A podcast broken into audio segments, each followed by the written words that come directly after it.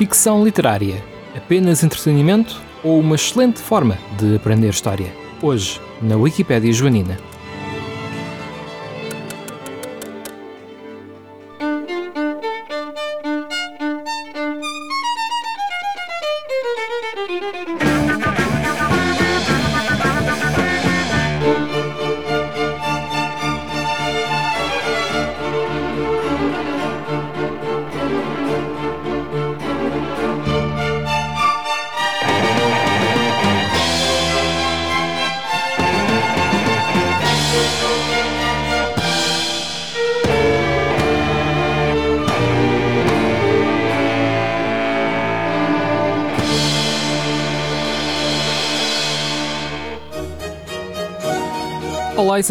Bem-vindos a mais uma Wikipédia Joanina. Hoje vamos passar o nosso programa a falar de ficção histórica. Se é boa, se não é, se é uma boa maneira ou não de contar história.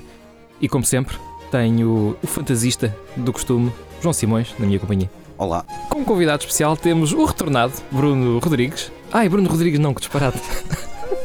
Isto é, é- é tudo para cortar. Deixa-me repetir, Não, mas peraí. podes dizer. Podes dizer, sabes que na pauta, eh, aqui na Faculdade de Letras, várias vezes apareceu Bruno Rodrigues. Ok? E há pouco tempo ouvi um podcast em que falaram de mim e eu era o Bruno Fernandes. Portanto, eh, podes me chamar o que quiseres. Pá, se fosse o Bruno, Bruno Fernandes, Silva. era impecável. Valias pelo menos 55 milhões. Podes me chamar o que quiseres. Bruno Costa, Bruno Silva, Mas não, Bruno temos aqui, Henriques. Temos aqui connosco o Bruno Henriques de regresso. Bruno Henriques, que é conhecido pelo seu papel, juntamente com o Sérgio Duarte, na criação do Jovem Conservador da Direita, mas que também tem um belo blog dedicado a livros e a humor com livros, que é o Javali de Vladivostok. Isso ainda está ativo. Não. Vais falar disso? Ainda tinha outro também, que era o Farol de Lubumbashi. O Fraude do Bombashi nunca conhecia-se. Era, era- esse era de resumos só de livros. Uh, humorísticos Histórias também. alternativas, sim, histórias alternativas a livros. E se clássicos gregos se passassem no dia de hoje. É pá, tenho que ver isso. Tens que deixar depois esses links para, para os nossos ouvintes também.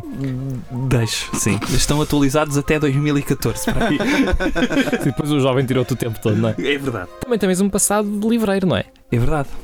Eu fui livreiro, olha, desde que saí aqui da faculdade, praticamente. eh, Nós acabamos o curso aqui em 2004, 2005. Comecei a ser livreiro em 2006 na rede Bertrand e depois na rede de leitura do Porto.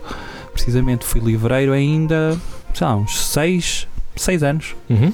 e com agrado. Isto é, como o nosso curso tem muitas saídas e a alternativa era ir trabalhar para, para o retalho, eu tive de fazer uma escolha. Qual é o retalho que eu gosto? O que tenha livros. E portanto, eu já tinha trabalhado em CDs, portanto, em, em Uhum. música, na Valentim de Carvalho em Aveiro. E o passo seguinte era livro. O próximo será. Não, não será. Pronto. Será candidato à presidência da República? é isso, é isso. É, o, próximo, é o isso. próximo é o audiovisual. Não, mas falar de livros é algo que me agrada. Portanto, venho por, por desporto.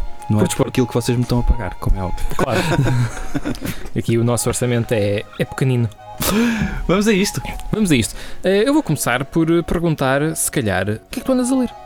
Olha, ando a ler dois livros, curiosamente. Vão-me dizer vocês.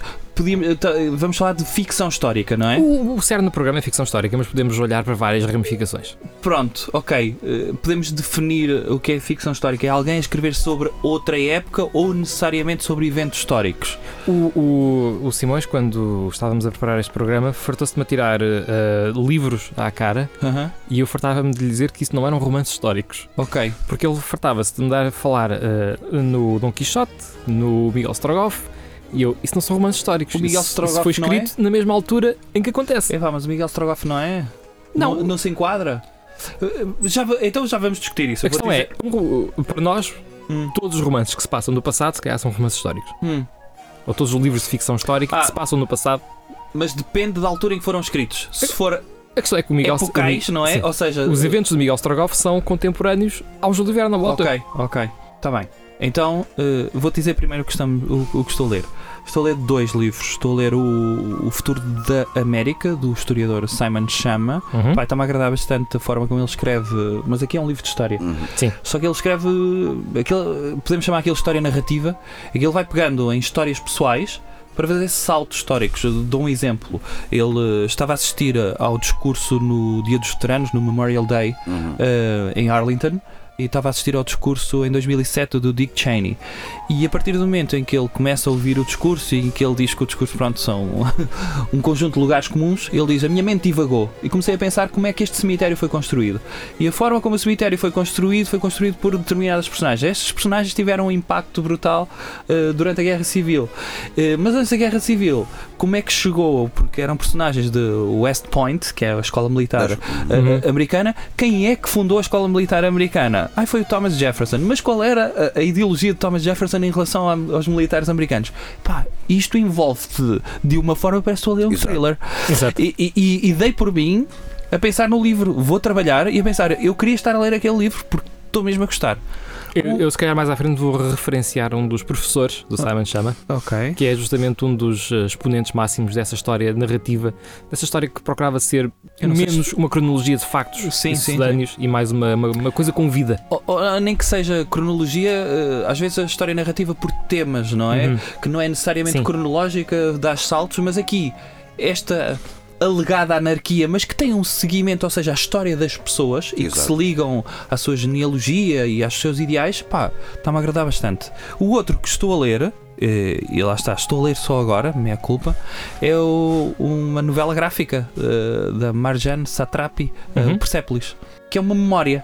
E estou a ler só agora e lá está, não sei se isso se enquadra, de certa forma aquilo é histórico, porque é uma memória eh, histórica dela de crescimento no Irão, em que Uhum. passa todos os. Passa Eu- eu alguns que eventos engraçados, desde a ascensão do, do chá, do Reza, Pa- Re- Reza, Reza Pahlavi. Reza Pahlavi. sim. Uh, passa depois a revolução dos, dos, Dos ayatollahs. dos ayatollahs, e, passa a guerra Irão-Iraque e de repente descreve aquilo sempre com um intuito pessoal, mas tu acabas por uh, aprender muita história com aquilo e isso está-me a agradar também bastante. Sim, isso eu enquadraria na ficção histórica, porque de facto é uma memória do que se passou no passado, ao longo do crescimento e dela. é maravilhoso, é maravilhoso ver com.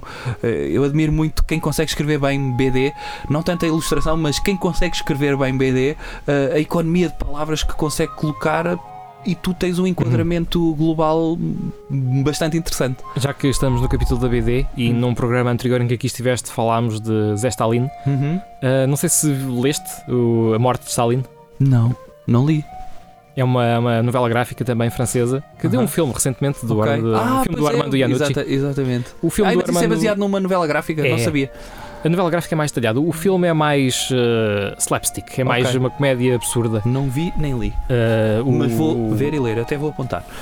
Acho que sim, acho que ias gostar muito. Ok. Acho que gostei muito porque tem aqueles, eh, aqueles estereótipos, que não, se calhar não são estereótipos, são é verdade, do- dos comitês centrais Sim. e todo o processo de decisão que eles tinham que fazer para, desde logo, onde é que vamos colocar o corpo. Vamos reunir o comitê para decidir. Ah, sim, sim, sim. Opa, isso é. Parece-me bem. O Parece Beria ainda estava vivo. E de que maneira? Pronto. Quem, quem, quem? O Beria. Ah, sim. Eh, o Barry é um dos personagens principais, tanto do livro como do filme. Vou, Mas- ver, vou ver e vou ler. Vou ler primeiro e vou ver depois. Mas, Mas- ando a ler esses dois. Ando Sim. a ler esses dois. E tu, João, andas a ler alguma coisa? Acabei de ler agora um de uma autora portuguesa, ah, que é Isabel Stilwell, Uhum. que tem escrito vários livros acerca de rainhas portuguesas. Acabei de ler o da Isabel de Aragão. E que Hum. tal? Está muito bem, está muito sério? bem escrito. Está muito bem escrito. Lá está. Eu, eu tenho algum preconceito. Eu confesso que, que- Mas durante muito tempo também tive preconceito com autores portugueses, não Uhum. sei porquê. E eu gosto muito da ideia de pegar eh, nas vozes femininas da história de Sim, Portugal. sim, sim, sim, sim. E Uhum. eu já li dois. Li este da Isabel de Aragão e já tinha lido aqui há uns anos o Maria? da, o da Filipa de Lencastre. Ah, ok. que Está espetacular. Ah, é? para, porque traz-nos ela, consegue-nos pôr na escrita dela, manda-nos para aquele período. Manda-nos para aquele período, mete-nos na cabeça das personagens, nas ações das personagens, nas dúvidas e nas questões que elas atravessam. Ah, por exemplo, no caso da Filipa de Lencastre, o choque que para ela foi chegar a um país retrógrado e atrasado, Uhum. que era Portugal, para a corte portuguesa, e em que ela vai trazer uma data de mecânicas da corte dos Lancasters e aplica-os em Portugal e depois na educação dos filhos, Ok. que vai dar origem depois aos príncipes Aham. da, da ínclita geração. Sim. Ah, no caso da Isabel de Aragão é muito interessante porque ela contextualiza primeiro o passado dela em Aragão, com o Jaime o Conquistador, o seu avô, com a corte aragonesa, que era uma das cortes mais dinâmicas a nível europeia, com a questão da Sicília e da perda da Sicília para o Carlos de Anjou e a queda da dinastia dos Hohenstaufen, e depois o choque que foi quando ela chegou a Portugal Uh, e apesar dela estar impressionada com o Dom Dinis daquilo que ouvia, aquelas intrigazinhas de corte, a questão dos filhos bastardos, ou seja, ela consegue ir a todos esses detalhes e consegue dar-nos a cabeça daquilo que potencialmente poderia ser a ação e o pensamento da Isabel de Aragão, porque ela não vai para a parte da geografia, ou seja, ela cinge a sua narração à parte histórica Uhum. da Isabel de Aragão e está muito, está Sim, muito não, há interessante. cá, não há cá milagre das rosas para ninguém. Não. E está muito interessante, porque para fazeres isso lês uma geografia. Ok. É simples. Sim. Agora, eh, mas ela depois tem outros livros que eu tenho alguma curiosidade, que ela tem a Dona Teresa, também já ouvi dizer que é um livro muito interessante escrito sobre a mãe do Afonso Henriques Uhum. e sobre o início da independência de Portugal. Tem outro sobre a Dona Maria II, também, já Exatamente. li. Tem outro sobre a Isabel da Borgonha, precisamente uma das filhas, a filha da Filipa de Lencastre. Uhum. E tem depois um outro sobre a Catarina de Bragança, que foi rainha de Inglaterra. Caramba, ela já tem uma porrada deles. E garantidamente a- acho que é uma, uma autora que escreve muito bem e recomendo. Recomendo. Assusta-me assusta sempre um bocado quando alguém escreve tantos livros em tão pouco espaço de tempo. Não, e sobretudo de temas. eh, Lá está, mas, mas podemos entrar, podemos discutir agora. Sim. Que é. Hum, Sendo ficção, eh, somos os três, eh, pronto, Desde, desde licenciados em história, vá. Exato. Somos mais receptivos também, se calhar, a este tipo de literatura. Eh, E também mais críticos. Mas deixa-me mais críticos, mas é, era aqui que eu queria entrar, que é para vocês, o que é que vocês valorizam mais? Valorizam a escrita em si, ou seja, a qualidade de- de- estilística ou, ou de escrita, ou o, ser fiel a, Ao enquadramento histórico. ao enquadramento histórico? Vamos dizer à ciência. Hum. Olha, eu, eu, em primeiro lugar gosto de uma boa história. Ok. Isso em qualquer livro. Uhum. Tenho pouca paciência para eh, livros que são escritos como experiência de escrita. Uhum. Como é que eu posso vanguardizar a escrita? Sim. Seja no uso de expressões, Sim, mas seja tu és muito escrevendo. seja- anglo-saxónico nesse aspecto. Talvez. Tu precisas de, de, de uma boa história para isso. história. E a mesma Sim. coisa nos filmes. Os filmes podem ter efeitos especiais horríveis, podem ter interpretações horríveis. Se a história for boa, Aham. escapa. Não, isto para dizer o quê? De- de- Deixem-me enquadrar isto, e, e se calhar não tanto em livro, mas há pouco tempo o- aquele filme do, do Bohemian Rhapsody, não é? Não vi. Acerca- pronto, mas acerca da história de Freddie Mercury, que Sim. houve N artigos a dizer os 10 erros históricos que se passou no Hum. filme. Hum, E isso acontece com, com tudo o que é também ficção histórica ficcionado no cinema. Fi- ficcionado. Hum, e aqui a questão. eh, a mim não me afeta tanto, afeta-me mais se o filme for mau, Uhum. não é? Do que propriamente se é correto ou, ou- ou bem enquadrado ou factualmente eh, certo, vamos dizer assim. Eh, a história factualmente certa dá, dá pano É. para mangas, não é? Eh, dá pano para mangas. Mas, mas percebem, de, de ser, de seguir uma linha cronológica, de ser correta, ai, não, não podem colocar. Eu lembro-me eu lembro quando saiu o Orion do Mário Cláudio, Uhum. que era um livro passado no, no tempo de Dom João II. E eu lembro das entrevistas dele de claro que eu tenho muito cuidado do enquadramento histórico, é claro que não vou pôr os portugueses a comer batatas. Eu lembro sempre disto, não vou pôr os portugueses a comer batatas.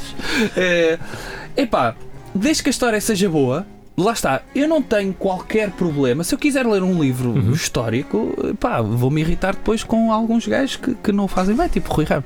E, Eh, agora, ehm, ou que são se- seletivos. eh, seletivos. Eh, Vou ler um livro de história. Agora, se me quiser divertir, não é? E já podemos falar de livros que todos lemos de- Uhum. daqui a pouco. Pá, gosto de uma boa história, gosto do enquadramento, gosto que deem xixa a um esqueleto que é sempre a história, não é? Sim, exato. Uh, a xixa que tu dás muitas vezes é, é a tua interpretação da Uhum. coisa. E se estás numa narrativa, há, há um autor que eu gosto muito, que eu gosto mesmo muito, acho que ele escreve muito bem romances históricos e podemos entrar por aí, que é o Richard Zimmer. Uhum. Não é necessariamente, nem quero saber se aquilo. E o gajo faz muita investigação, atenção. Pá, mas há um livro dele que é dos meus livros preferidos e não é muitas vezes esta ideia de é ficção histórica.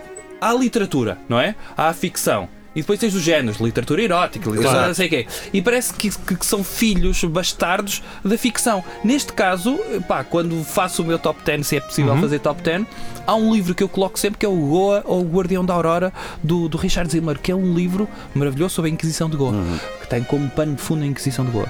E, e o livro é muito bem escrito, a história é maravilhosa, pá, e tem um enquadramento histórico.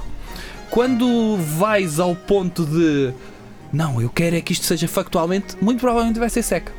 Sim, é verdade. Aliás, há um autor que eu, que eu li muito quando era adolescente, que era, aliás, acho que era o auge dele, que era o Christian Jacques, Sim, sim. que escreveu todos Sobre aqueles egípcios, sobre não é? egípcios. Está muito ligado seja, também ao esoterismo, não é? Exato, mas, mas ele é um arqueólogo de profissão. Uhum. Ou seja, ele tanto escreve eh, estas obras de ficção histórica Ah, sim, como sim. escreve trabalho científico arqueológico sobre o Egito sim, sim, sim. antigo. E eu gosto quando um académico, vamos dizer assim, consegue passar a sua margem académica e consegue trazer esse conhecimento académico para um conhecimento mais light, mais Claro. suave E tranquilo. e tranquilo. Nada contra. Exato. Sim. Pá, É, às vezes resulta, às vezes Eu não. concordo contigo, Coutrinho. Atenção, na, na questão, quando, quando vejo, ah, este livro é passado não sei, não sei onde. Pá, mas atenção, eu, Numa eu gosto, se conseguirmos aliar uma boa história, uma boa escrita, melhor ainda, obviamente. Obviamente. Não, não, óbvio, óbvio. Como é óbvio, tens, para mim o caso máximo disso é um que se calhar partilhamos todos o mesmo gosto, que é Humberto Eco. Sim, Uhum. sim, sim, sim. Meu Deus, aquela, eh, o, o, o filme O Nome da Rosa não espelha a maravilha que Não. é aquelas discussões filosóficas se Cristo alguma É. vez sorriu ou não. Eu já, eu já tive esta conversa, eu adorava o, o filme, O Nome da Rosa, Sim. e depois li o livro e agora detesto o filme. Ok, sim, sim. Ah, não. Opa, mas não todos consigo. reagem assim. Todos reagem assim. Não consigo, não consigo. Lá está, como vi também, acho que vi primeiro o filme também, mas quando li o livro, aquelas discussões todas e a importância se Cristo alguma vez sorriu ou não, eu acho aquilo delicioso. Sim. Delicioso. Eu lembro quando andávamos uh, todos no segundo ano da faculdade Uhum. uh, e andávamos todos entusiasmados com as cruzadas, não era? Sim. Sim. E saiu o Baldolino. Lembram-se? O Baldolino. Que é, opá, aquilo é, é maravilhoso, que o gajo brinca com. E um, um grande abraço já agora para o nosso professor eh, João Gouveia Monteiro. É verdade. Foi ele que nos recomendou o livro. Verdade, verdade. Exatamente. E eu lembro-me na altura havia aqui na. O que, o que em já, o que já agora, já agora deixa-me só dizer que é, é curioso, que é um tema onde podemos colocar depois, que é, eh, o Baldolino é um livro de inspiração histórica, cheio de fantasia. Não, mas é isso que é maravilhoso que é. Exato. Nós e no tínhamos- entanto foi um académico de história medieval que nos recomendou o livro. Exatamente. É. É, E, e o que é que é giro? E, e- é um livro que eu diria que é um livro para resistentes. Aquele primeiro capítulo em que ele está a inventar uma língua nova, Uhum. não é? E que as pessoas estão a ler aquilo e que oh, isto é. o que é isto? Mas quando começas a, a ligar os o, pêndulo- pontos. o pêndulo de Foucault, não interessa a edição, e o país, eh, o primeiro capítulo é sempre em hebraico. É, sim, exatamente, exatamente. Mas, mas eh, deixa-me dizer-te que é, é maravilhoso. Quando estávamos a estudar todas as cruzadas e todos entusiasmados a ler lá o- o- os livros das cruzadas e de repente sai o Baudolino e percebemos as nuances, as diferenças, o que ele brinca com as cruzadas, a forma como Sim. o Frederico Barba Ruiva morre. É, É exato. é delicioso, é delicioso. E tu vês que é ele a brincar connosco, porque o, o Humberto Eco gosta muito de falsificações da história. É. Gosta muito de brincar com falsificadores, com pessoas que deram uma, uma, uma direção diferente à história e que nós temos. Oi, não, então isto não foi direto. Não, houve alguém que, que mexeu nos cordelinhos. o Cemitério de Praga, Sim. que deve ter sido o último romance dele, ou não? Eh, O número último foi zero. o número zero. O número zero. Mas aqui é romance? O número zero? É. Ah, é? Ok, eu não, Não, é, não, é, não é romance histórico, mas é, é romance. Ok. O, o, o Cemitério de Praga é precisamente um livro sobre um falsificador, o gajo que falsificou eh, os protocolos do, que dá origem ao antissemitismo e vê-se que é um documento forjado. Pá, e eu acho O delicioso. pêndulo de Foucault é uma história de todas as conspirações. Todas as Todas as conspirações. conspirações. E eu acho isso delicioso, brincar com história e, e, e tu teres tanto conhecimento que consegues deturpar a própria história. Eu, eu acho Humberto Eco, para mim, eh, fiquei muito triste de- da academia sueca não, nunca lhe ter dado o Nobel, mas se calhar é melhor, porque eles são todos uns estudomitas da primeira. Eh, e é por isso que o ano passado não houve Nobel, nem Mas este ficará ano. para sempre na nossa memória. Que sem Epá, dúvida sim, alguma. sim. Tolstói não ganhou o prémio Nobel. Portanto, Sim. perdeu para um senhor eh, chamado Sully Prudhomme. Já leram livros dos Prudhomme. outros? Não. Não, Prudhomme. Rodome? Prudhomme. É porque ele é sueco, se não me engano. Ah, ou não? Ok. É, não é? Ou é Não francês? Não interessa. Mas conhecem livros dele? Não. Não. Mas o Tolstói estava vivo em 1901. Se calhar não conheço nenhum livro dos primeiros 20 Pronto. Nobres de literatura. Estás a ver? Portanto, Eu, o Guerra e Paz li-o aqui há, há era puto. Aquilo é uma obra. o Guerra e Paz é um grande romance Bem, histórico. Não Sim. sei, Selma de Algardar ganhou o Nobel? Ganhou? Não, é, se vai já ter lido. Ok. Mas o Guerra e Paz é um grande romance histórico. Ou melhor, as pessoas às vezes nem dizem que aquilo é romance histórico, não é? É um épico. É, é engraçado ver Uhum. que quando os livros são tão bons, só- não, isto é literatura, calma. Já, já está Épica. acima. Hã? Literatura épica. Épica. Já está acima do género. Já está acima do género. E, e é giro ver que, pá, um bom livro é um bom livro, ponto. Uh, seja ele histórico ou não. E, e o Guerra e Paz é, é um grande livro. Eu li numa tradução horrível. Hei de ler novamente, mas li num traduzido do francês, Uhum. uh, aquela edição da Europa América. E a tradução não é muito boa. Hum, Mas o livro, o livro é, É. é maravilhoso. Um, que outros? Eu lembro de nós termos lido todos juntos o, o Valério Máximo Manfredi. Os livros eram de quem? Eram teus? eram meus, eram a trilogia do Alexandre Ah, e a ah, retirada dos 10 mil. Sim, Exatamente, exatamente. Lemos essa trilogia.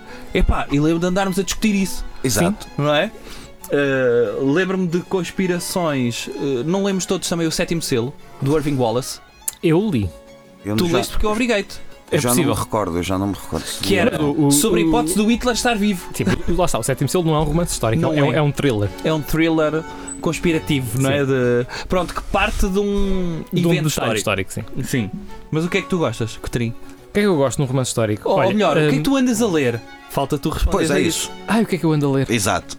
Olha, hum, o último livro de ficção histórica que eu li, por acaso já, já falei sobre ele contigo recentemente, Bruno, foi um Flash for Freedom, que é o quarto volume de- da saga Flashman do George MacDonald Fraser, que é um- uma saga muito bem escrita por um especialista em história do Império Britânico no século XIX, em que ele coloca Desde logo o ponto de partida é, é, para mim é magnífico. Ele vai ao Tom Brown School Days, que é um, um livro popular da literatura juvenil uh, britânica sobre um rapazinho chamado Tom Brown que vivia num colégio Uhum. um, e ele tinha um, um epá, nunca sei a palavra em português para bully. O quê? Como? O bully, para o- agressor? bully, um agressor, tipo um, Pronto. Sim, sim, um, sim. fã- um fã- no meu tempo chamava-se um, Um fanfarrão, fanfarrão. Ok. Uma besta, vá. uma besta, Pronto. que lhe martirizava a vida. Sim. uh, que era o Flashman. E o George MacDonald Fraser uh, basicamente pega nesse personagem super secundário do Tom Brown School Days e vai fazer, ok, o que é que acontece ao Flashman quando ele acaba o colégio? E então, toda a saga Flashman é a vida, a carreira Hum. do Flashman, que é uh, um cobarde de primeira, mas mesmo cobarde, cobarde, daquela pessoa que, que põe mulheres, usa mulheres e crianças como escudo, Ok. uh, que é um debuchado de primeira e que não faz segredo disso, porque todos os livros são contados na primeira pessoa. Uh, ele diz que de facto ele é perfeitamente inútil, que só tem dois talentos na vida: que tem um talento muito grande para aprender línguas Uhum. e para montar a cavalo. Ok. E que, portanto, é, é espetacular para entrar no exército britânico e andar por todos os pecados do globo onde o exército britânico esteve, quer oficialmente, quer em representação diplomática. Portanto, ele tem aventuras nos Estados Unidos independentes já, Uhum. um, onde, por exemplo, engraça com, com um certo jovem advogado chamado Lincoln, Uhum. que é um- também foi o- um do, parte do argumento do último livro que eu li. E de facto, ele é, é daquelas pessoas, um bocado a Forrest Gump, que vai vivendo Ok. eventos históricos e vai tomando parte neles. Sim. Uh, não os vai formando, mas vai metendo o dedo, na, na- sim, na- sim, sim. a colher na Uhum. sopa em todos eles. Acaba por ser. Está na primeira linha da história, Exatamente. E, e sai sempre por cima. Ok. Uh, sai sempre por cima sendo um personagem absolutamente execrável. Nós nunca sentimos uh, Empatia. empatia com aquele personagem. É impossível. Ok, isso é fixe, vá. Isso parece-me bem. Quantos, quantos, que- quantos volumes é que tem a saga? Não sei. 20? Ah, ok. E alguns estão traduzidos, não é? Uh, eu não sei se já foram, começaram a ser traduzidos para português. Não, um deles eu sei que sim, que saiu na saída de emergência. Hum. Portanto, se a malta Ah, e tiver depois lá está. curiosidade. Uh, é que, como eu disse, uh, o senhor é especialista em história do Império Britânico, especialmente na Ásia, história do Afeganistão, uh, uh, uh, Índia. Índia também, Índia Britânica. E o primeiro livro, especialmente, é, fabuloso do ponto de vista histórico, uh, mesmo da realidade das tribos do Afeganistão, a forma dos relacionamentos com o poder instalado britânico na altura no Raj. Tem muito sumo histórico, não é só uh, uma Uhum. grande rebaldaria Exato. deste personagem. E já descobri lá noutros livros coisas fantásticas, como o Raja Branco de Sarawak, Ah, que pois é. fiquei a Os, conhecer através do- dos, Sim. dos livros dele. os Rajás de Sarawak. Em português, o, nem que seja só o primeiro, que se chama mesmo Flashman, Sim, não é? o primeiro é só Flashman, exatamente. Opa, que lida com a entrada dele no, no exército britânico e com a primeira campanha dele no Afeganistão. Mas há algum livro, por exemplo, que vocês digam que considerem ficção histórica que vos tenha marcado? Eu tenho dois. Ok. Uh, se calhar são lugares comuns, mas um dos que me marcou muito quando eu era novo era o Eurico Presbítero, Ah, do Uhum. Alexandre Boa. Herculano. Também. Ou seja, que conta basicamente, não sei se isso hoje em dia ainda faz parte dos programas ou não, provavelmente não, mas que basicamente conta a conquista ou a reação de, de, de dois ou três personagens do reino de Visigodo Uhum. à invasão muçulmana da Península Ibérica em 711 e como é que eles foram resistindo Uhum. à conquista muçulmana. Obviamente que depois tem uma história de amor também metida à mistura, porque o Alexandre Plano faz parte daquela geração dos românticos que tem sempre que Uhum. ter qualquer coisa de história de amor entre a personagem principal e o Não, não, é bem isso que romântico quer dizer, mas. Mas, sim, mas sim, sim. tem uma parte, tem que ter uma componente de romanticismo Ok. incorporada dentro do, do conteúdo.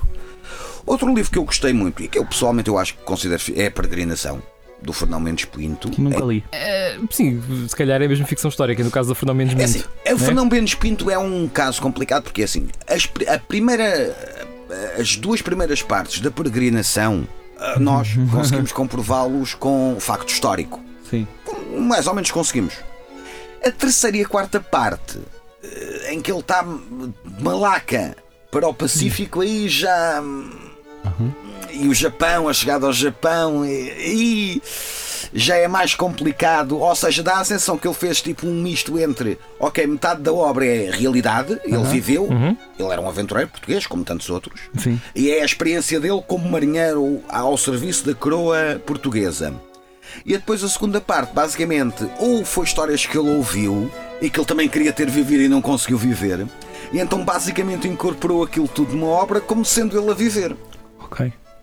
Ah, mas de facto é uma obra que eu acho que recomendo e que vale a pena ler. É pesada, é cansativa, Ok. tem muitos detalhes, mas dá-nos também uma perspectiva muito interessante, principalmente do Índico, ah, de 600, de 1500 do É de, século de quando é XVI. que é a obra do Fernando Mendes Pinto? Ele século é, de, ele é de mil. Ele escreveu em 1500 e. Século XVI, então. É do século XVI. Uhum. É do século Ok. XVI. E, ou seja, dá-nos aquela realidade toda do Índico, dos Uhum. estados, dos reinos, dos territórios, muito interessante. Que é, uma, é um bom complemento à crónica histórica. Uhum. Sim, podia- podíamos falar até disso. O, o Fernão Lopes Sim, é o quê? É ficção histórica? cronistas são sempre aquele, aquele limbo entre o facto que eles nunca apresentam na totalidade Sim. e, sobretudo, o Fernão Lopes, que o Fernão Lopes reconstitui tudo a partir da oralidade. Ele nunca não foi testemunha em primeira mão de Atenção, nada. pois era guardião do- dos arquivos. Era Logo, guardião ele dos tinha arquivos. acesso a muita informação. Tinha, mas, mas muitas vezes, por exemplo, queremos saber como é que foi o discurso do Dr. João das Regras, não é? E recorres à crónica de Dom João I, Exato. não é? Uhum. Hum, tens isso, tens, tens essa. o- os Lusíadas. É ficção histórica? O João colocou essa questão quando estávamos na preparação deste programa. É, é, é uma ficção histórica, de facto. Ele É. conta eventos Ele que se passaram para nos últimos 100 anos. Exato. Sim, dentro da linha daquilo que são os grandes épicos. Claro, a Ilíada, a não é? Ilíada, Eneida, a, etc. a Odisseia, a Eneida. Sim, sim, sim, sim. sim. Aliás, uma, uma das obras que nós até podemos considerar ficção histórica na sua vertente inicial é o Ad Urbe Condita, do Tito Lívio. Uhum. Quando ele conta a história dos reis de Roma, da fundação de Roma, etc., e mesmo dos primeiros cônsules de Sim. Roma do século V antes de Cristo, tem muita. Ok. A partir do, do século III, em que começam a haver outras fontes e outros documentos, aí a coisa começa a afinar mais num tom histórico. Mas até ao século III antes de Cristo, tudo aquilo que o Tito Livio escreve antes do século III antes de Cristo, temos que o abordar muito dentro de uma perspectiva. Não quer dizer que não possa ter acontecido, mas fica um pouco dentro daquele elan da Eneida, da Ilíada, etc. Ou seja, um pouco entre o mito Uhum. a realidade, a ficção, aquilo que pode ter acontecido ou não, e depois, obviamente, tens episódios claramente míticos, tipo o Cincinnatus, o Cariolanos, pronto, a morte do Rómulo e Remo, isso são episódios míticos, Uhum, claramente. Logo é ficção. Eu, eu gosto sempre daquela história que hum, é bem detalhada, é bem, bem eh, investigada, Eh, mas que preenche de facto aqueles buracos que a história tem sempre com um bocadinho No de fundo, tu gostas que o José Hermano Saraiva escrevesse ficção, não é? O José Nascimento, sim. Ele, ele não escrevia, ele debitava ficção. Não, não, não, estou a dizer. Tu, tu, tu gostavas é aqueles hiatos, não é? Ah, onde tu não sabes o que se passou. É pá. E se for uma conjetura muito bem sustentada, Uhum. com uma boa história? Sim. É isso. Ah, ok. Eu estava-me aqui a lembrar, ah, estavas a falar, não tem nada.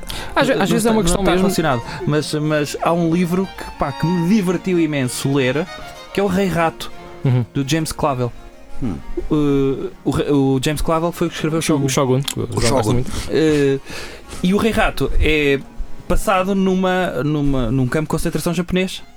Se- e, e são prisioneiros aliados que epá, os gajos estão quase a morrer à fome sempre e há alguém que cria uma microeconomia dentro de um campo de concentração e começa a criar ratazanas.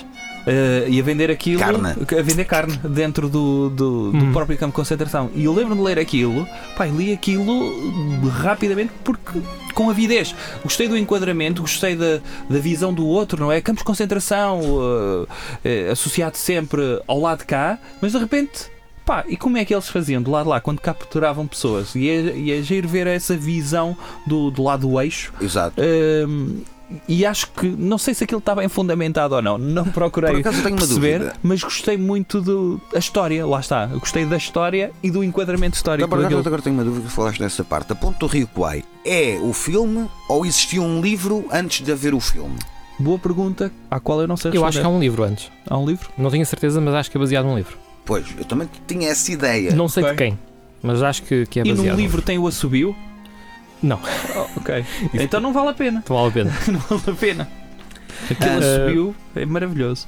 Ok, pronto. Uh, depois outro livro que eu também me gostei e que me influenciou muito foi Os Miseráveis, do Vitor Hugo. Nunca li. Eu do Vitor Hugo li só Notre Dame de Paris. É li Os Miseráveis todos. Li à É volta um de zero. calhamaço. Sim. Mas é muito interessante.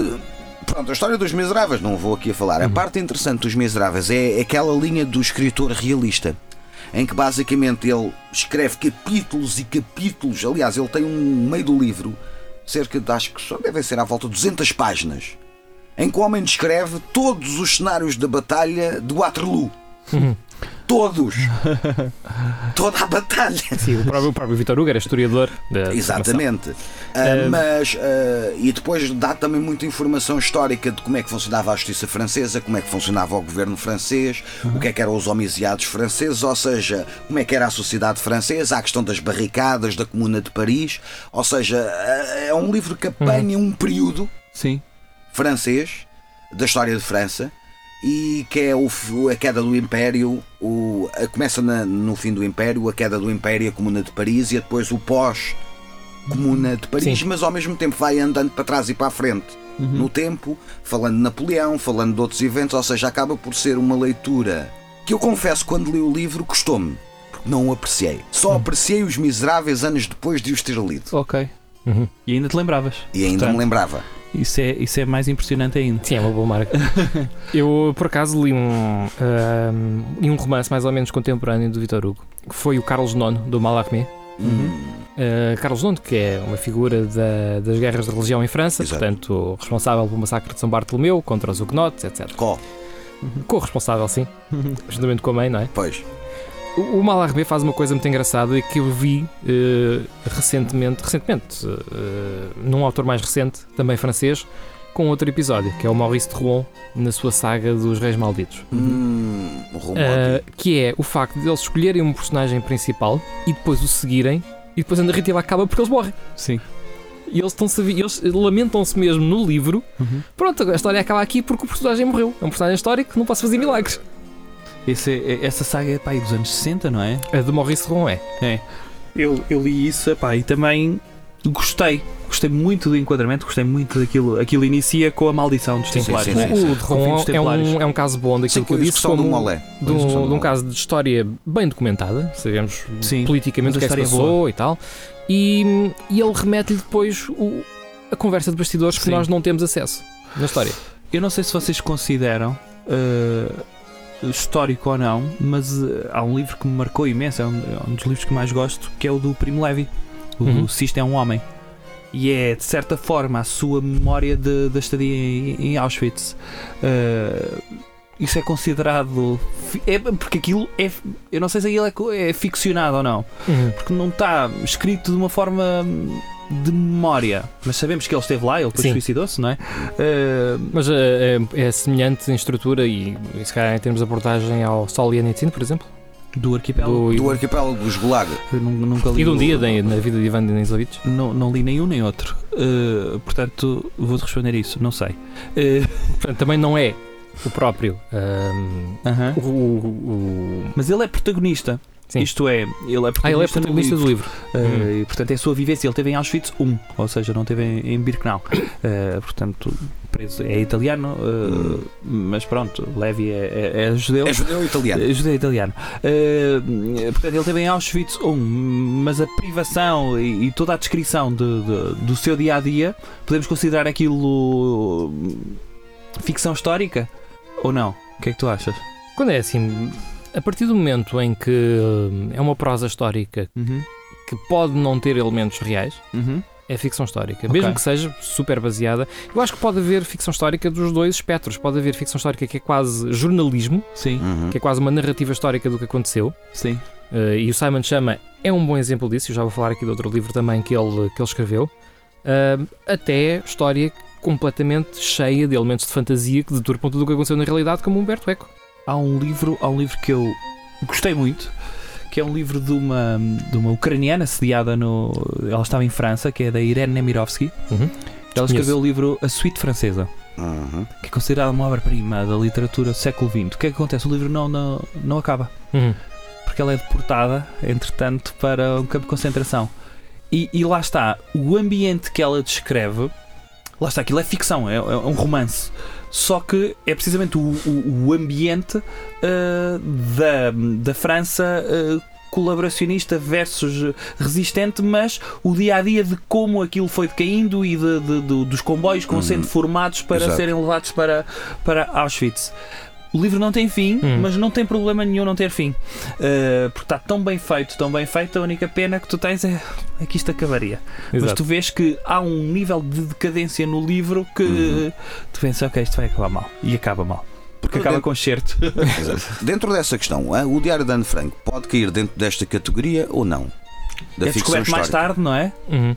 Portanto, eu acho que sim, acaba por ser uma, uma descrição da época. Tu tens vários, tens vários diários Sim. dessa altura. Ahm, Até que ponto é que as descrições de época e biografias e diários são, fix, são não são ficção, desde logo. sim. Nesse caso, não são ficção. São realidade, mas lá está, depois acabam sempre por. hum, Sim, pois não sei. Não foram vocês que leram também o Bernard Cornwell? Eu nunca li nada. É pá, eu li o Bernard Cornwell, uma trilogia dele, que é o Graal, que. Esse é sobre a Guerra dos 100 anos, não é é? sobre a Guerra dos 100 anos. Uh, Ah, eu li o outro, o que Stephen achei. Ah. É curioso que ele, ele inclui alguns elementos de fantasia no Graal. O, o Graal. Sim, ok. E.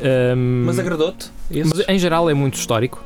Uhum. E não, não me deixou assim. Não fiquei com vontade de ler mais Bernard Ok. Cornwell, assim. Sim, porque ele tinha, ele tinha uma saga aí enorme Tem, de, tem da invasão uh, napoleónica da, da Sim, Península Sim, Ibérica, sim, é? sim, sim, sim, sim. O Sharp, O exatamente. Era isso, estava, estava a faltar esse. Há pouco tempo veio um romance que ganhou aí prémios até mais não, da altura do Cromwell, que é o de Hilary Mantel. Eu ia falar da Hilary Mantel também, porque Ok. é- é- tem, Wolf sido, Hall, não é? É tem assim. sido das minhas autoras preferidas em termos de, de Este. ficção histórica Então, ainda bem. Li, li os dois primeiros da da trilogia, supostamente está para ser o último. O, o, o segundo é qual? É o da Margaret Thatcher? Ou não? Não, não, é a trilogia toda Ah, do, do Cromwell. Wolf O Cromwell. É o Ok. Wolf Hall e o Bring Up the Bodies. Ah, e agora há de sair o terceiro que não, não me escapa o nome. Uhum. Uh, mas ela tem outro livro que eu acho que gostei ainda mais do que estes dois, que é o A Place of Greater Safety, que é um romance histórico sobre a Revolução Francesa, Uhum. onde ela faz um trabalho fabuloso de, de ir buscar documentação e entradas de diários e discursos para dar voz às personagens. Hum, Ou seja, há partes do livro que são citações, ok. uh, mas ela inclui aquilo no discurso dos personagens, dando-lhes uma vida enorme. E, e Ela aí Nunca me faz senti aquilo que tu estavas a dizer, uh, preenche os espaços, não é? Exatamente. Os espaços em É brancos assim. que não sabes. uh, Sim. Ela preenche o esquecimento, não é? é isso, é Uhum. isso. E E é, é um pouco aquilo que o Simon chama faz no Citizens também, em forma de história mesmo. Que está narrativa. traduzido. Ok? Chama-se Cidadãos. Cidadãos. Simon chama Cidadãos. Vão à procura numa Bertrand próxima de vocês, Sim. Ou noutra Era loja. Civilização Editora, é esse. Ok. que é muito bom. Eu, eu, pessoalmente gosto mais da versão inglesa porque gosto muito da escrita do Simon Chama também. Ok. Agora há uma coisa que eu quero aqui introduzir, que é quando a ficção é história. E estamos a falar de literatura oriental. Sim. Nomeadamente três livros. Que eu tive. Um tenho, os outros li-os, que é o Romance dos Três Reinos, Uhum. que é do, de, um, de um autor chinês chamado Luo Guanzhong, do século XIV, que é um dos grandes peças da literatura chinesa, que basicamente corre o período entre 169 a 280 depois de Cristo. Sim. e que basicamente é a queda da dinastia Han, todas as convulsões internas, o nascimento dos três estados e depois a unificação sob a dinastia Jin em 280 e aqui lá está, segue aquela linha tipo, tu segues personagens, ou seja, tens um enquadramento histórico, tens razões de fundo para aquele personagem fazer isto, se mover desta maneira, pretende seguir este determinado interesse, mas depois tens tipo 4, 5 personagens-chave, Uhum. tu basicamente acompanhas. E tens uma cena gira, é depois tens linhagens, é que acompanhas o pai, o filho e o neto ao longo de toda, toda, toda essa história, toda essa narrativa. Ou seja, isso é um bocado como se ah, a única fonte para a história da Inglaterra do século XII ao século XIV fosse o. Como é que ele se chama? O gajo de, dos Pilares da Terra. Ah, o Ken Follett. Ken Follett. Can't Follett. Ou seja, como se não houvesse nenhuma outra ah, fonte histórica sem ser Ken Follett. É o que acontece nesse caso do romance dos Três Reinos. Acaba por ser porque este romance dos Três Reinos suprime precisamente muita da informação que poderá ter existido, mas que entretanto terá desaparecido Exato. nas convulsões E acontece o mesmo no Japão com a Heike Monogatari. com o Eike Monogatari, exatamente, que também é do início do século XIV, do Eiji Yoshikawa, que basicamente trata o conflito entre a família Taira e a família Minamoto, entre 1180 até cerca de 1185, se a memória não me falha, que é o conflito para decidir quem é que é dessas famílias aquela que vai fundar o primeiro shogunato japonês, que acabam por ser os Minamoto, e o líder da facção dos Minamoto, o Minamoto no Yoritomo, Sim. Mas ah, já agora, isso não estará um pouco também em paralelo com aquilo que tu disseste no princípio do título Lívia? No, Em sentido, no sentido em que é a história que temos, É a história de que temos. ser super escrita de Exato. uma maneira que e com cenas um míticas metidas à mistura, porque tu tens personagens do Eiki Monogatari e mesmo no romance dos Três Reinos que não há qualquer registro histórico que elas tenham existido. Ou então o autor desenha-os de uma maneira, de uma determinada maneira na história que não corresponde à personagem histórica referenciada. Mas tu não tens isso também com os gregos, de certa forma, não é? O, o facto de hum, a guerra do Peloponeso, Sim, eh, a única forma que tu tens de saber o que é que se passou lá é através do livro do, do Tucídides, não do é? Tucídides, Uhum. sim. Eh, isso é um livro histórico, não é? É- é- Acaba por ser, quando tu só tens uma fonte de conhecimento, seja ela ficcionada ou não, eh, o porque é que o, como é que se chama o gajo que descobriu Troia, supostamente? O, O Schla- Schliemann. o Schliemann. O Schliemann. Porque é que o gajo foi para lá? Pá, porque leu dois livros do Homero, muito Exato. provavelmente. Não é? Foi, foi homem. E, e tens outras referências eh, na- na- nas peças, de- na- nas peças E na gregas. titologia também. Hum? Depois também estávamos na altura em que estavam-se a fazer escavações em Atucha. Então começaram a Claro. traduzir-se o linear hitita e pronto. Sim, é isso. Eh, acabas, acabas por ter como, como fontes de, de conhecimento pá, o que há. Não é? Exato. É o que há. Não, não, tens, não tens outra forma. Tu tens isso. eh, porque é que nós conhecemos alguns. Ou, ou, porque é que conhecemos a mitologia grega de certa forma? Tens o Exíodo, não é? Sim. Eh, os trabalhos e os dias, era assim que se chamava Os trabalhos e os dias, sim. Era assim que se chamava. Pá, e tens as peças que, que sobreviveram. Exato. é? Pois porque é, na literatura antiga é isso. Há muita coisa que se foi perdida. esquece. Tu tens listagens enormes de autores que não conheces, nada, não é? E tu achas que os mais conhecidos, os dramáticos, não é? O. Eurípides, o Sófocles e o. O Aristófanes, havia o Aristófanes, Não, esse é o o- Só- esse é o esse da da comédia. Mas era o- Aristófanes, eh, eh, eh, Sófocles, Espera aí. Eurípides e falta o terceiro, depois falta. Sófocles, Ésquilo. Ésquilo. Exatamente. E, e, portanto. É a tua única fonte de informação. Acaba, acaba por ser isso. Mesmo a questão do dia a dia, não é? Em Roma, se não tiveres o Ovídio Sim. Ou o Horácio, ou Horácio, as odes do Horácio. Uh, tens, tens, tens muita, muita pouca fonte. E isso pode ser considerado o quê? Ficção? Não é? Uh, será? Da- daí os, os nossos cronistas também. É ficção Sim, ou não? exato. Essa é a tua única fonte de, de conhecimento. Mas é giro a ver essa ficção porque acaba por dar a xixa à visão deles. Sim, E depois temos outra vertente também, os poemas épicos. Uhum. A começar na epopeia de Gilgamesh. Gilgamesh, exatamente. ah, no Há uma canto tradução recente, Ah, ok, da foi, foi não é? editada, foi editada, exatamente. Tens o canto de Sinué, que supostamente foi um comandante militar egípcio que fez campanha na Síria no reinado de Tutmoses III. Estou a ouvir isso pela primeira vez na minha vida. E se quiseres, podes estar a inventar, que eu acredito à mesmo. Ah, sim, mas é um relato que não é bem considerado histórico, Sim. mas que supostamente é uma das obras épicas Uhum. do Egito Antigo. Ok. Ah, mas tu acabas por ter. eh, pensa assim. eh, o romance histórico, a ficção histórica vende.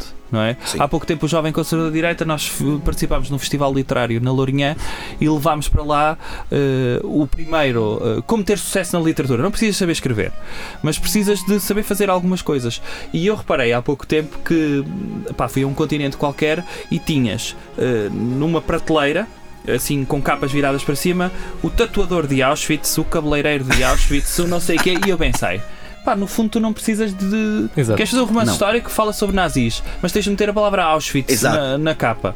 Mas há- há- há- isto é uma discussão antiga, que é em Espanha, por exemplo, os autores espanhóis só são considerados autores, ou durante muito tempo só eram considerados autores, se tivessem um livro que se passasse durante a Guerra Civil Espanhola. Recentemente li a, teu, a tua O sugestão, não do Soldado de Salamina, Ah. do Javier Cercas. Eu ia falar precisamente do Cercas. O Cercas tem o Soldado de Salamina, que eu acho que é um livro maravilhoso, muito bem escrito, Uhum. eh, e tem há pouco tempo um. E é quase aquilo que eu estava a falar, que é quase uma, um jornalismo histórico. É, é isso, é isso. Essa, esse retrato que, que acaba por ser jornalismo barra ensaio eh, opinativo, Uhum. eh, meramente opinativo, porque não tem aquele distanciamento do autor eh, da, da sua obra. Ele tem esse, mas como eu li há pouco tempo um dele, que é o Impostor, que é sobre um- uma personagem espanhola, o Henrique Marco, que fez de conta que esteve no campo de concentração de Flossenburg. eh, precisamente para, para ter aquele, aquele crédito de sobrevivente do nazismo. Do nazismo. E vemos que o gajo foi trabalhar voluntariamente para a Alemanha e que nunca esteve nesse campo de concentração, esteve preso, é verdade, mas acaba por criar uma narrativa histórica dele próprio, eh, participante ativo eh, na luta contra os franquistas em Barcelona, depois foi eh, lutador contra os nazis, etc. E foi descoberto, não sei se foi já após, eh, já século XXI, Uhum. que ele foi tudo mentira. E de repente ele acaba por fazer um ensaio de, de o que é que é uma personagem dentro do tempo histórico eh, e acaba por fazer um livro histórico sobre uma personagem que não fez parte da história. Exato. Epá, e, e acabas por subverter todo este campo de romance histórico ou ficção histórica muito bem feito. O Cercas é um dos meus preferidos. Em Uhum. Portugal, durante muito tempo, Uhum. tinhas pessoal a escrever sobre a guerra colonial. Sim, Sim. O Luan Tunes O só Luan escreve sobre a guerra colonial. É. É histórico? Depois há, há outra coisa também, que é, Não, mas tens, tens de meter a mão à frente. que é quando boca. o autor transporta para uma outra personagem a experiência que ele viveu, como fez o Hemingway com Por quem os sinos dobram, Porque os chinos dobram. em 40. Lia-se. Lia-se. Que ele participou nas Hemingway não, brigas. eu não ele- morro de amores pelo Hemingway. Eu também não, mas este é daqueles livros. O Adeus dos- às Armas também é sobre a Primeira Guerra Sim, Mundial. sim, sim, é sim. sobre o- ele ser. Porque ele foi condutor de ambulâncias em Itália Uhum. durante a Primeira Guerra Mundial, não foi? Sim. Foi, foi, foi, foi, Foi, exatamente. Eu, eu do Hemming nunca li a longa prosa dele, só li um tomo de mil páginas de contos e no final tinha mais, mais pelos no peito Aham. Sim. e, e sabia mais sobre pesca à linha do que uma vez. Ah, ok. Ah, sim. Mas o Por quem os sinos dobram e esse que falaste são de facto dois livros que ele transporta para outras personagens Sim. a sua própria experiência de vida e ficciona, Fala- não ficcionando. Sim, sim, sim. Mas é, é bem feito, sim. É o exemplo clássico de, de Uhum. um livro, ah, digamos, um- um- uma ficção histórica que ele vivenciou de certa forma. Há um livro também que tem como personagem mesmo o Hemingway e que é um ensaio, é, do, é de um romancista, que é o Ignacio Martínez de Pison, que é um autor de Saragossa, ele vive em Barcelona, e ele escreveu um livro que se chama Enterrar os Mortos. Que é sobre uma personagem que desaparece durante a Guerra Civil Espanhola e que cria uma cisão na amizade entre o João dos Passos e o Hemingway. Em que o João dos Passos quer sempre perguntar onde é que anda Uhum. essa personagem, porque é que desapareceu, a família merece essa resposta e o Hemingway diz "Eh, não, porque o Hemingway era sou de esquerda, portanto as esquerdas são todas unidas. Mas o que ele fala é do mal, porque essa personagem era lutadora contra o franquismo, mas desapareceu pelas milícias soviéticas. Começaram a implementar táticas do KGB Uhum. dentro da própria Espanha. E de repente o João dos Passos que diz calma que há aqui uma esquerda que nos vai lixar a esquerda toda e o Hemingway não. Temos de abraçar esta esquerda Exatamente. toda, o que interessa é uma frente comum contra o fascismo. E de repente tu vês ali temas engraçados e que aprendes algumas coisas, mas que vai preenchendo também esses silêncios. O que é que ficou por responder, sempre eh, baseando-se em factos e aquilo Sim. que tu disseste também de tirando algumas citações da época. Esse livro é maravilhoso. Enterrar os Mortos, Uhum. Ignácio Martínez de Pison. Olha, há pouco falavas na, na profissão menial de Auschwitz, seja ela qual for, um, e lembro-me sempre também de outro livro fabuloso, um, que é do, uh, do Jonathan Littell, que é As Benevolentes. Ah, claro, Que é um- tínhamos de falar esse. Epá, é incrível. é magnífico. Diz-se Lightel. Eu, eu digo Littell, Little, é como tu O preferes. pai dele também é romancista histórico. Não, o pai dele não conheço. O, o- este é Jonathan, não é? O pai é o Robert. Uhum. Robert Little e tem livros sobre, sobre Stalin e não sei o quê. Eh, agora, essas benevolentes é, É é um monumento. É um monumento. Primeiro, aprendes, muito provavelmente, eu aprendi mais sobre a Segunda Guerra Mundial na- nas benevolentes do que no livro do. Que se chama A Segunda Guerra Mundial do, do gajo que só escreve calhamaços, como é que ele se chama? Há o, O Martin Gilbert. o Mar, Martin o Gilbert. Gilbert. O Gilbert. É giro o Gilbert, ok, mas é muito sucinto a escrever sobre as coisas Sim. de repente tu fazes a campanha toda da Alemanha, quer para na invasão Sim. francesa, quer os primeiras, hum, as primeiras tentativas de, de gaseamento de judeus, que são as primeiras tentativas feitas dentro da União Soviética, Uhum. e vais por fazer a guerra toda num livro que é um monumento. Dizer também um pequeno pormenor: trata-se de um americano que vive em Barcelona e que ganhou o Goncourt porque escreveu um livro de mil páginas em francês. Há que dizer isto, ok? Exatamente. Ganhou o concurso em 2007, Sim. se não me engano. Ah, e já agora o personagem principal do livro é um oficial das SS. Homossexual. Homossexual, nós seguimos para todo lado. Exatamente. E É um pormenor aquilo, importante aquilo é quase um livro. numa cultura mach- machista, não é? é, mas aquilo é quase um livro perigoso. É. Porque nós, a certa, a certa altura, estamos a ler tudo o que eles fazem na Ucrânia, desde os levantamentos étnicos da região, para Hum. saberem quem é que vão executar. Exato. Sim. E nós pensamos, epá, coitados destes nazis, pá, a logística toda com que eles tinham que lidar. Exatamente. sim, sim. Não, não. E, e vê-se porque ele é muito burocrático. Porque É. a forma, estamos a matar, mas isto não é eficiente, esta forma de matar. Não é? Sempre que enterramos as pessoas, vem sangue ao de cima e, e aquilo é chato. Metemos as pessoas e depois É elas muito gritam cru. muito, fazem muito barulho. E portanto vê-se que aquele trabalho deles é chato. Portanto, eles têm de arranjar uma forma mais, Mais eficiente, eficiente. de matar. Eh, e o livro é maravilhoso por isso, porque eh, eu gosto de livros onde, onde sentes cheiro das coisas, Hum. sabes? E de repente É. estás a sentir o É cheiro daquela. muito, muito cru. É, o é, livro. o, o livro é, é- é- Aliás, deixa-me dizer-te que o meu parceiro de escritor, Sérgio, começou a ler Os Benevolentes há pouco tempo e teve de parar porque ele estava-se a sentir mal com o livro, porque o livro é muito duro mesmo, muito duro. E é um bom livro para aprenderes todas as patentes eh, militares eh, Em alemão. em alemão. É alemão. O Sturmbannführer, não é? Lembro-me sempre de, eh, Oberstufenbannführer. Lembro-me sempre, As Benevolentes, sim, é um monumento. Esse é capaz de ser eh, dos meus livros preferidos. E Sim. entra nessa corrente de ficção histórica. Eh, Sabes quando é que eu ouvi falar a primeira vez desse livro? Diz. Foi Marcelo Rebelo de Souza naqueles programas a dizer que tinha acabado de ler o Goncourt, lá, Les, Les Bienveillantes, não é? Assim que se chama Sim. o livro em Claro, francês. ele deve ler os concursos todos, não é? Eh, lê tudo. E, e a primeira vez que ouvi falar, antes de ser traduzido, foi. foi, não, foi Será que leu o da Leila Slimani? Não sei, Boa pergunta. não sei. Ah, eu há pouco prometi- que ia falar ainda mais do Simon Chama, portanto vou só dizer aqui uma coisinha rápida sobre ele. Ah, o Simon Chama, de facto, é um historiador popular e é da escola do John Plumb, que é um historiador também proeminente da historiografia britânica do século XX, que é daqueles historiadores que nós em Portugal nunca ouvimos falar Uhum. porque somos todos escola francesa. Pois. Sim. Ah, da escola dos anais e escolas económica e social. Já está a mudar e esse social. paradigma, felizmente. Já está a mudar. Tá. E o John Plumb, apesar de ser um adepto dessa escola e disse que a história social é o futuro da história, numa altura em que ainda viviam muito naquele ambiente positivista em Inglaterra, da história dos grandes homens, Uhum. ele começou a escrever uma história de facto mais narrativa e que deu grandes, grandes, grandes eh, frutos em termos dos seus discípulos. E o Simon Chama é talvez dos principais. Ah, e ele de facto escreve não só obras históricas, narrativas, como também uma vez escreveu um pequeno livro que é a tentativa dele de fazer ficção histórica, que é um livro chamado, não tem tradução em português, chama-se Dead Certainties Unwarranted Speculations, que é uma espécie de duplo ensaio sobre um sobre a morte do general Wolfe na tomada britânica do Quebec francês.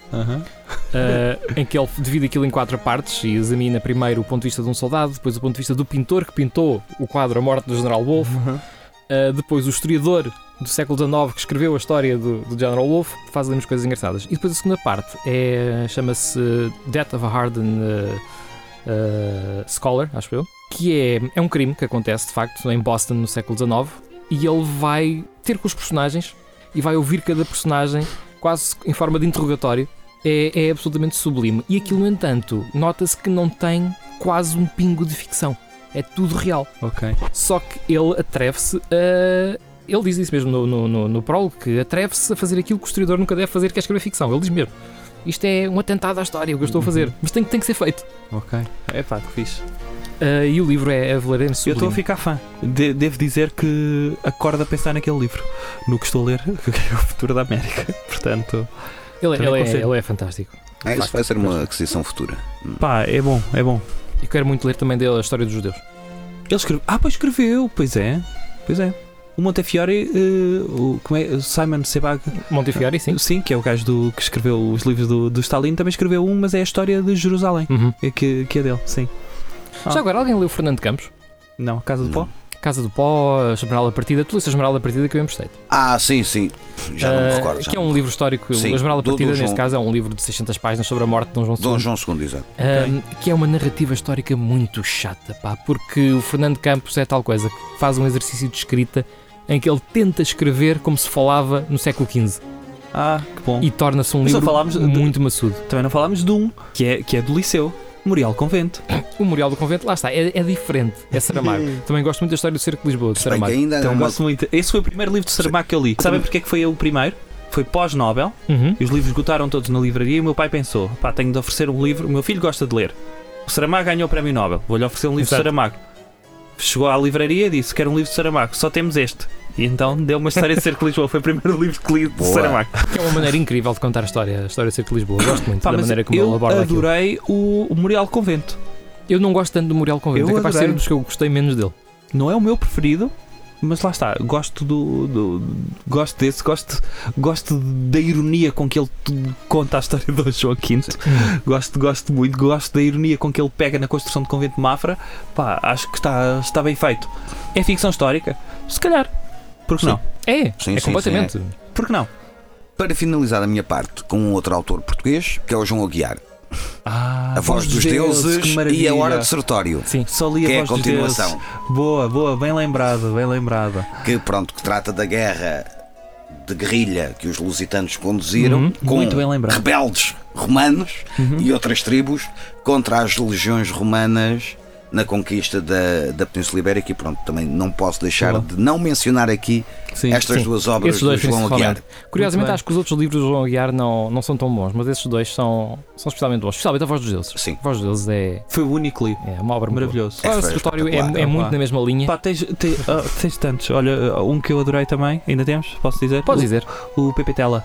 A família, a família gloriosa, que é dar a voz hum, a, a um indígena, vamos Uhum. dizer assim, eh, na altura em que Angola foi tomada de assalto pelos holandeses, ou seja, século XVI. Século? XVI. Ele também, também o Assulo Sombreiro, que é Sim. também sobre dar, naquele caso, é dar vozes a vários colonos portugueses e a indígenas angolanos também, Uhum. ahm, das várias tribos, e Uhum. também alguns já mais ocidentalizados da parte de Luanda, que estavam ali no Uhum. meio termo. Hum. Já eram católicos, Sim, sim, sim, já sim, viviam, sim. mas eram angolanos. Sim, mesmo. sim. E sim. o Pepe Tal também teve. Esse livro também é muito engraçado dele. Pepe é um grande escritor Sim. também. É, também gosto muito. E um último A cheirinho. malta vai se lembrando, não é? O último Depois- cheirinho latino-americano, Yo El Supremo, que Ah. é um livro do Augusto Rua Bastos sobre o Juan Martin, o Juan Francia, que foi o primeiro, o pai do Paraguai, o Sim. primeiro ditador do Paraguai, Ok. até à sua morte em 1840, Sim, e basicamente é boa. uma narrativa Na primeira pessoa, na é? primeira pessoa de tudo aquilo que ele fez enquanto ditador do Paraguai. Que é, o, o Daniel Rodrigues sugeriu-nos isso e é hilariante. Sim. Ok. Boa. Vou apontar esse também. é, Yoel Supremo. Já não é a primeira vez que falamos dele aqui. Exato, é verdade. Um, e pronto, e acho que foram uma boa conversa e tivemos aqui várias excelentes sugestões de leitura. E acho que a conclusão que podemos tirar é que não faz mal nós falarmos de história ou tentarmos aprender história sobre a forma de ficção. Sim, Ou se não aprendermos, pelo menos divertirmos. exato. Sim, também é o essencial. E é um pouco também daquilo que queremos fazer neste programa. Obrigado mais uma vez ao Bruno Rodrigues pela sua presença no nosso programa aqui hoje. E lá estou eu com o Bruno Rodrigues. Eu não sei Ai, tu enganaste! enganaste! ok, enganaste. mais Mas uma é na vez, boa, está bem? mais uma vez, obrigado ao Bruno Henriques por estar aqui no programa. Bruno, que tem um apelido. Pronto. Podes dizer assim, pode ser? Pode ser. A próxima, acerto. Ok. À primeira. E nós voltamos na próxima semana. Até lá. Até lá.